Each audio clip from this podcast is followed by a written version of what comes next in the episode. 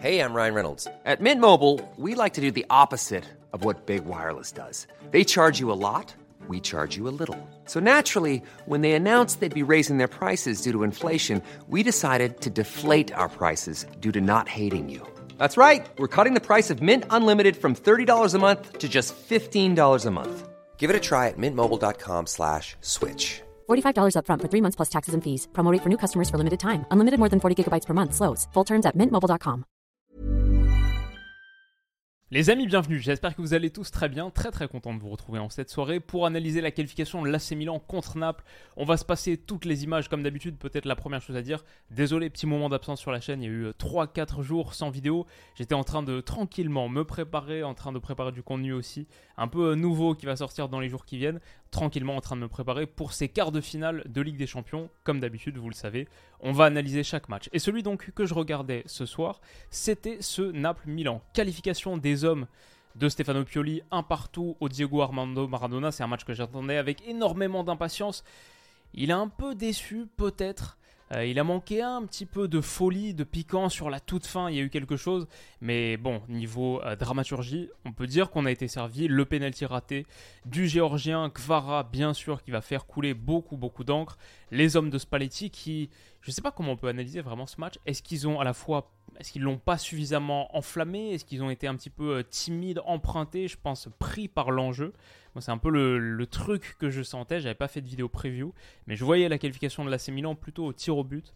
Euh, peut-être une victoire insuffisante de Naples. Finalement, ça a été une affaire de penalty, notamment parce que Mike Maignan en a stoppé un, Meret aussi, en première période, et peut-être qu'un supplémentaire aurait pu être donné. On va en discuter, mais c'est donc l'AC Milan qui atteint le stade des demi-finales où ils retrouveront peut-être l'Inter pour un derby della Madonnina dans le dernier carré de Ligue des Champions. On verra ça demain. Ce qu'on peut dire d'ores et déjà, c'est que Naples se présentait avec quelques absents. Kim Min en défense centrale qui était suspendu. Pareil pour Zambo Anguissa. Ils étaient remplacés les deux par Juan Jesus et Tanguy Ndombele. Et Politano prenait la place de Lozano. Ça pour le coup un choix tactique de Spalletti. Ça aurait pu payer parce que je trouve qu'il a fait plutôt un bon début de match. Côté Milan, intéressant, le 11 n'a pas bougé depuis l'aller et il ne bougeait pas non plus depuis le match, la victoire 4-0 en Serie A. Si je ne me trompe pas, trois fois les 11 mêmes hommes, ceux qui avaient donné satisfaction, Benacer en numéro 10 pour contenir le Botka, Krunic, Tonali, la paire de l'entrejeu, Calabria, Kier, Tomori, Maignan qui avait fait de, super rencontres, super prestations à l'aller et évidemment, évidemment, cet homme dont on va reparler très vite. Alors c'est intéressant parce que, donc, même choix d'homme que le dernier match, honnêtement, pendant un moment, je me dis, mais cette rencontre, c'est un copier-coller de ce qu'on a vu à l'aller. Vraiment, c'est la même chose. Entame très forte de Naples, très très agressive, très intense, avec aucune réaction de l'AC Milan. Sur les 20 premières minutes, 7 tirs à 0. Si vous vous souvenez du débrief de l'aller, on avait dit quoi? Sur les 20 premières minutes, 9 tirs à 0. Un truc comme ça. Je crois peut-être sur les 20-25, mais vraiment exactement la même chose. Naples qui met la pression, cette frappe de Kfara par exemple, cadré, avalanche de centre, déluge de centre avec le retour de Victor Osimhen. On n'en a même pas parlé, mais par rapport à l'aller, c'était évidemment une grosse, grosse différence. Retour de Victor Osimhen, il était là. Avec le retour d'Osimhen en pointe, Naples, l'idée c'était clair. Si on ne peut pas percuter, s'insérer via le demi-espace par les débordements intérieurs de Kfara, on centre en première intention pour essayer de trouver la menace numéro 1, Victor Osimhen, voilà, centre, de l'autre côté c'est pas récupéré, centre à nouveau, il y a eu je crois 40, 45 centres pour Naples sur ce match, ils n'ont pas suffisamment trouvé preneur, mais sur ces 20 premières minutes, j'ai vu une équipe très agressive et une moitié de terrain totalement, totalement. Enfin, c'était dans cette moitié de terrain que se jouait le match. Avec Politano qui était plutôt en jambes aussi, qui réussissait à trouver des dribbles intérieurs, deux ou trois frappes, euh, au, moins, au moins deux, je dirais dont une de l'extérieur de la surface qui passe pas grand chose à côté.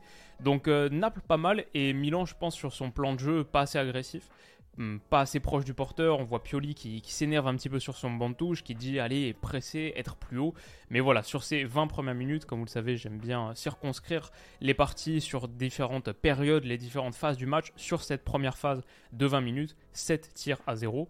Ça, c'était très similaire à ce qu'on avait vu au match aller. Mais ce qui était aussi très similaire, c'est à quel point ça a basculé, ça a changé sur une chose, une accélération de Raphaël Leao. Ici, c'est celle qui amène le penalty et tout de suite, ça met un gros gros coup de froid. Son accélération, il est stoppé euh, irrégulièrement par Mario Rui. Je crois que le penalty, c'est effectivement la bonne décision. Euh, malheureusement pour Rui, il ne réussit pas à le prendre.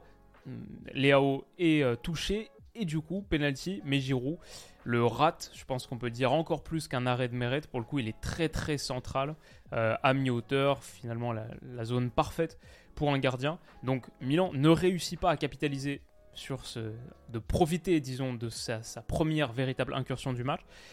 On voit ici le visage de Giroud.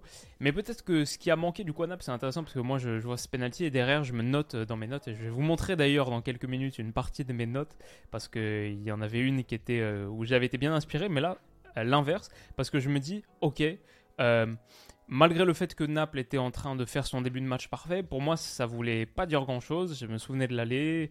Je voyais bien ce Milan le faire honnêtement depuis le début. Je l'avais dit euh, sur Twitter, mon petit prono c'était qualification de l'AC Milan au tir au but sur ce match retour où je me disais Naples allait avoir un peu euh, trop de pression, trop de tension. Mais là, à la suite de ce penalty raté, je me dis ok, le momentum il était déjà en faveur de Naples. Ça, c'était peut-être le coup de froid, le coup derrière la nuque qui allait les tuer. Mais là, raté, penalty raté là, ils vont enfin trouver le but qu'il leur faut. Ils vont enfin prendre l'avantage. Je sais pas, parfois dans le match, tu sais qu'il y, a des trucs dans les matchs de foot, il y a des moments euh, charnières comme ça, fil du rasoir, ça va sur un côté ou l'autre. Tu rates le penalty, derrière euh, l'autre t'en un 5 minutes plus tard. Je voyais vraiment, vraiment ça arriver pour Naples, mais ils n'ont pas pu profiter de ce momentum parce qu'il y a eu trop d'arrêts de jeu. Je pense que c'est euh, c'est une partie de l'analyse que tu peux faire. Juan Jesus, juste dans la foulée du penalty, on doit lui mettre un bandage sur la tête parce qu'il a pris un pied haut, il a saigné un petit peu. En tout cas, il y a quelques minutes qui sont perdues là-dessus. Euh, Politano qui se tord la cheville, voire casse la cheville, mais un truc euh, très très grave. Malheureusement, je pense qu'on risque de pas le voir de la saison, sur la, fin de saison. Et ça aussi, ça prend du temps, du coup, le temps qu'il sorte, même un peu un coup de jour au moral. Euh, deux minutes plus tard, il y a Mario Rui qui doit sortir. Ils font double changement, Politano plus, plus Rui. Et en plus de perdre Politano, qui était un, joueur très agressif qui crée énormément sur ses 20 premières minutes, qui était plutôt dans un bon soir, bah en plus, voilà, il se passe 10-15 minutes avec euh, quasiment rien, à part finalement cette grosse occasion d'Olivier Giroud. Alors que pour moi, ce penalty, ça doit être le moment tournant où Naples se, dit, se capitalise vraiment sur ce qu'ils ont créé sur les 20 premières minutes il y a un peu de pas grand chose, de rien, de flottement. Et cette première période, je ne sais pas quelle sensation vous avez eu si vous avez regardé le match, mais cette première période, quand le coup de sifflet final, le coup de sifflet de la mi-temps retentit, on se dit, euh, ok, bon bah quelque part, on, attend encore de rentrer dans ce match. Euh, ça aurait pu être le cas pour Naples aussi, il faut dire qu'ils ont eu un, petit coup du sort contre eux, comme ces blessures qui interviennent pour moi vraiment au pire moment. Il y a cette situation aussi ou pour moi sur cette bonne passe de Zielinski intérieur pour Giovanni Di Lorenzo. On sait, il aime bien prendre l'axe. Euh, il va rater son, son, geste, mais ça aboutit sur Lozano qui est rentré à la place de Politano. Il est fauché par Raphaël Leao. Marcignac, Simon Marcignac, l'arbitre, le même que la finale de Coupe du Monde France-Argentine, ne donne pas penalty. Pourtant, pourtant, pour moi, c'est péno. Même sur le premier ralenti, je vois le tacle de Leao qui touche le ballon, mais qui d'abord prend la cheville de Lozano. Et à la mi-temps, je crois que c'était des images de Sky Sport Italia qui tournaient sur Twitter, on le voit très très clairement avec la loupe, l'hyper ralenti sur le screenshot, on peut pas trop le voir. Mais si vous l'avez pas vu, ah, pour moi c'est dur de dire qu'il n'y a pas penalty là-dessus. Ça me semble être penalty à, 99%. Et euh, c'est, ça me semble bizarre que l'arbitre n'ait pas été appelé pour le checker. Donc c'est un peu un coup du sort contre Naples quand même. Euh, il y a eu des éléments contraires sur, sur ce match pour eux. Même si pour moi, ils n'ont pas livré une performance à la hauteur de ce qu'ils auraient dû faire. Je les ai sentis un peu pris par l'enjeu. Il y a des moments où c'est vraiment flagrant. C'est vrai que euh, bon, ce, ce penalty à 0-0, il aurait pu changer beaucoup, beaucoup de choses. Parce que derrière, sur ce ballon intérieur de Kfara pour Tanguy, Ndombele, il y a l'erreur erreur technique pardon, de Ndombele. Tonali en profite, donne à Rafael Leao, et là, Raphaël Leao va manger le grand espace. Il en passe un, il en passe deux, il résiste au retour de Ndombele, il passe Giovanni, Di Lorenzo, il passe Rahmani, et derrière, la, percée fulgurante, incroyable de Raphaël Leao, comme ce qu'on a vu au match aller. Derrière, il donne en retrait pour Olivier Giroud. La troisième sera la bonne pour Giroud, qui la met au fond cette fois-ci. 1-0 pour Milan, coup de froid à Naples. Euh, beau geste entre les deux. L'accélération de Raphaël Leao, c'est encore une fois un tournant du match. Ça l'était au match aller. Comme j'ai mis sur Twitter, match aller, match retour, il est intenable. C'est exactement ce dont on avait discuté dans l'analyse du match aller. La première accélération, la grosse accélération de Raphaël Leao dans le grand espace, ses incursions un peu intérieures, il part de l'extérieur vers l'intérieur et simplement des grandes, grandes foulées qui font très très mal à Naples. Rahmani incapable de contenir sur les deux moments pour moi, c'est les deux tournants de ces deux confrontations, de cette double confrontation, ces accélérations de Raphaël Léo qui ont fait si mal à Naples. Et du coup, donc, Milan prend l'avantage, 1-0, retour au vestiaire. Vrai, vrai coup derrière la nuque, juste avant de rentrer au vestiaire. Et désormais, il faut en marquer deux pour ne serait-ce qu'arracher une prolongation.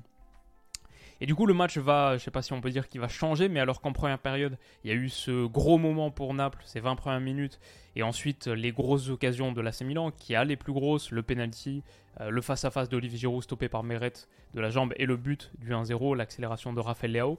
Bah derrière, Milan va vraiment, vraiment se retrancher en mode carapace, c'est quasiment du 5-4-1 dans sa surface de réparation, et bloquer, défendre, défendre avant tout, montrer beaucoup de solidarité, d'effort, de hargne et surtout d'intelligence pour prendre systématiquement Kfara en 2 contre 1. C'était difficile pour lui et pourtant il a fait des différences et pourtant il a fait des différences. Kfara il rate un penalty, ça aussi c'est un des énormes tournants du match.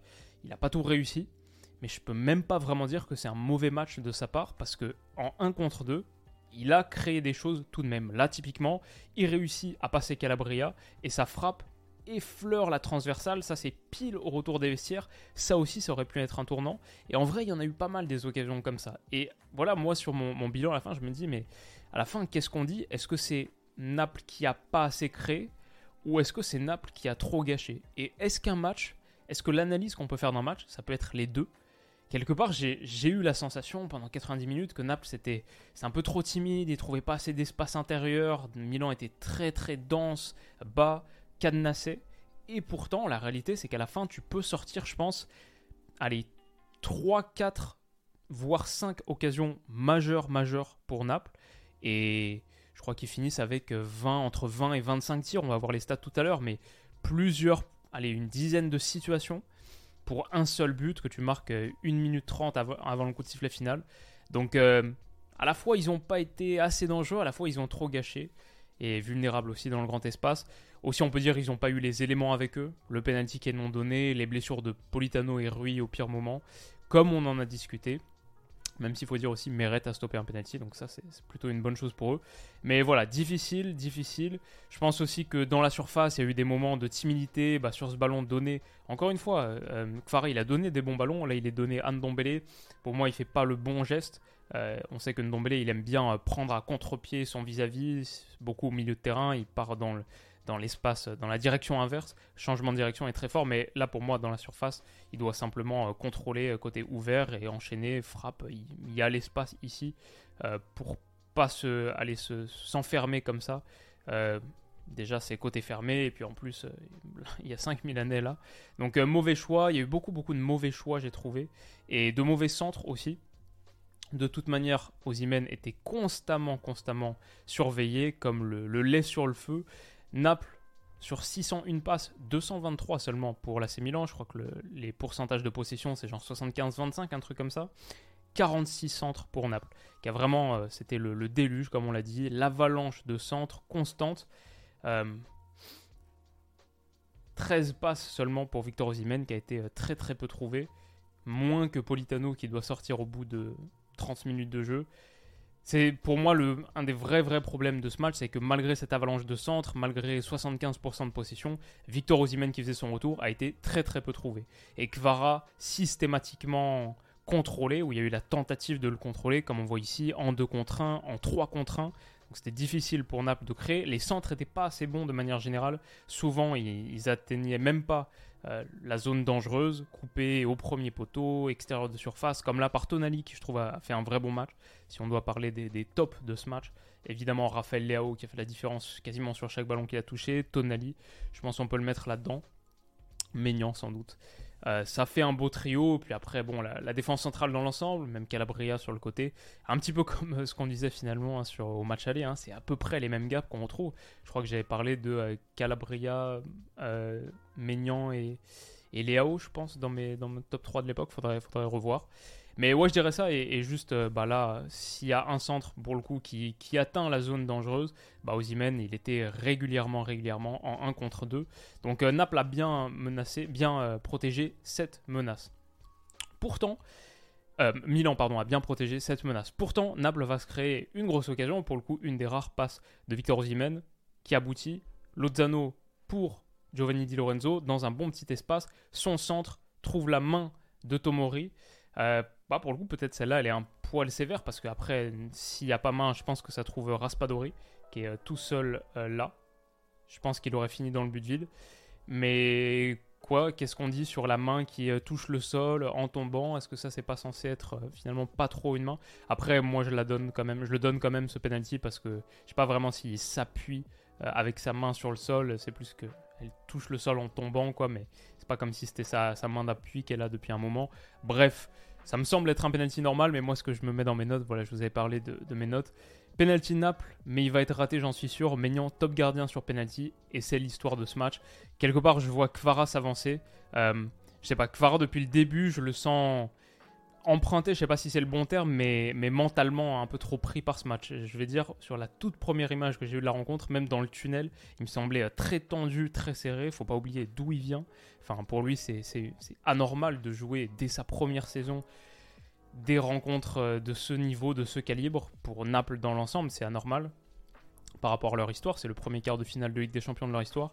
Mais pour Farah, c'est voilà, un truc supplémentaire. Et t'as Maignan dans les buts, qui est un des meilleurs stoppers de penalty de la planète. Donc euh, j'avais un très mauvais pressentiment. Et Maignan la sort. Magnifique arrêt, meilleur que celui de Meret. Le penalty est un peu mieux placé que celui de Giroud en première période. Et euh, bon, à partir de là, forcément, c'est compliqué. Même si Naples va marquer le but de l'égalisation juste trop tard. Beau décalage de Kfara pour Raspadori. Pour le coup, la seule fois où Ozymen a été libre dans la zone dangereuse. Je crois que Kier est en train de dire il faut qu'il y ait quelqu'un sur lui, mais il est plus euh, concentré sur la protection de la petite boîte. Et bah Ozymen réussit à trouver une très très belle tête. On le sait, le domaine aérien, la menace aérienne, Ozymen dans les airs, c'était le danger qui avait manqué à Naples au match aller, on en avait parlé.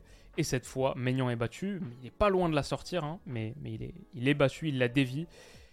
Il reste 1 minute 30, ce sera pas suffisant. Pourtant, il y aura une occasion. Et là, si vous la revoyez, si vous pouvez la revoir, parce qu'en screenshot, ce sera pas parlant malheureusement, mais j'ai senti peut-être que celle-là, elle est très très parlante sur le, le, petit manque de mentalité qui a manqué à Naples. J'ai senti des gars très très stressés, pris par l'enjeu, qui peut vraiment leur en vouloir. Mais là, la remise de la tête d'Ozimène, lui pour le coup, il répond présent sur ce registre, même si on l'a très peu vu du match. Il a marqué son but, là il est là au duel aérien. Il a souvent cherché à impulser ce supplément de mentalité chez ses coéquipiers, auprès du stade, on l'a vu. Le stade qui m'a un petit peu déçu, qui était un peu silencieux, euh, sur la, notamment sur la seconde période. Mais là, il y a la, la dernière opportunité du match, il reste 30 secondes. Déviation de la tête de Victor Osimhen. Euh, malheureusement, j'ai pas les images d'après. Elles n'ont pas été. Euh, elles n'ont pas été exportées. Mais ce qu'on verrait sur les images suivantes, c'est que les deux touches de balle, que ce soit, il me semble, de Lozano et ensuite de Kfara. Non, pas Lozano, c'est je sais plus qui est rentré, peut-être Raspadori. Non, parce que Raspadori, il est là. Bref, ce gars-là, là, que j'arrive pas totalement à discerner, peut-être Elmas. Euh, les deux touches sont euh, ratées, on sent la, jambe qui tremble. C'est terrible, mais euh, juste le, pied qui tremble vraiment parce que en même temps, je comprends hein, sur les forts forts moments de stress, de tension comme ça, c'est dur et le centre du coup de, de il est totalement raté, il n'y a pas vraiment l'espace pour le mettre. Ça finit un partout. Milan se qualifie en demi-finale et demain, on verra contre Benfica. On analysera le match après-demain, jeudi matin. Mais sans doute, on se profile, on se, on se dirige vers un derby de la Madonnina en demi-finale de Ligue des Champions. Ce qui est forcément, forcément pas pour nous déplaire. Ce serait assez dingue. Les amis, J'espère que cette rapide vidéo vous aura plu. On se retrouve demain pour l'analyse de Chelsea-Real Madrid et demain soir bien sûr pour celle de Bayern City. La Ligue des Champions continue, les vidéos continuent, je vous prépare plein de super contenus qui arrivent et euh, j'espère que ça vous plaira. Prenez soin de vous les amis, passez une bonne nuit, une bonne journée et on se dit à demain. Bisous.